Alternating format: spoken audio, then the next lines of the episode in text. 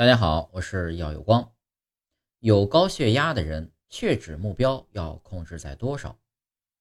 患有高血压的人呢，在控制血压的同时，还要注意对血脂的控制，因为高血压会损伤动脉内膜，而血脂中的低密度脂蛋白胆固醇，也就是 LDL-C，会从动脉内膜损伤处进入其中，造成动脉粥样硬化。而动脉粥样硬化呢，是引起冠心病、心肌梗死、脑梗塞等心脑血管疾病的元凶，所以要加强对血压与血脂的控制，就可以预防严重疾病的发生。那么，有高血压的人要把血脂控制在多少呢？高血压患者的血脂目标，在中国高血压患者血压血脂综合管理的专家共识中啊，提出了高血压患者在面临不同风险时，对血脂中的 LDL-C 水平有不同的要求。第一个，LDL-C 水平控制在每升3.4毫摩尔以下的情况，这个啊只是单纯的高血压，而且呢血压值低于160、100毫米汞柱。没有合并其他的危险因素。第二种，LDL-C 水平控制在每升2.6毫摩尔以下的情况，有高血压，同时呢又有血压值高于160、100毫米汞柱，吸烟、大龄，这个大龄啊指的是男性大于45岁，女性大于55岁，以及高密度脂蛋白胆固醇，也就是 HDL-C 低于每升1毫摩尔。体重 BMI 指数呢大于二十八，有早发心血管疾病家族史等其中一到两项的危险因素。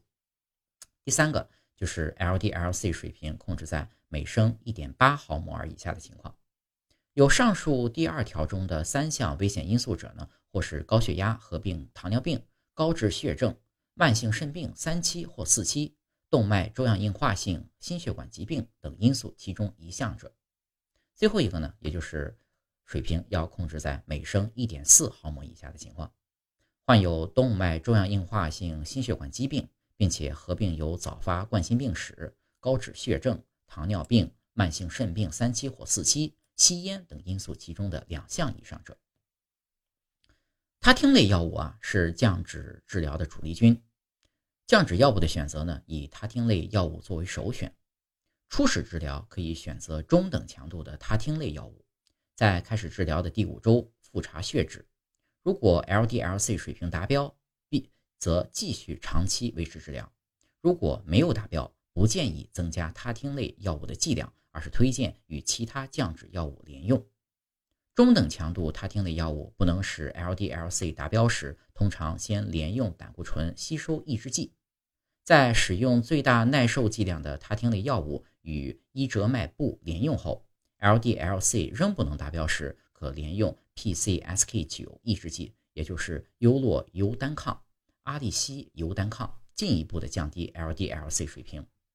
对于未用他汀类药物但 LDL-C 就已经达标的动脉硬化性心血管疾病高危患者，仍然建议启动他汀类药物进行治疗，把。LDL-C 水平进一步降低百分之三十到百分之四十，LDL-C 水平越低，对心血管保护的效果就会越强。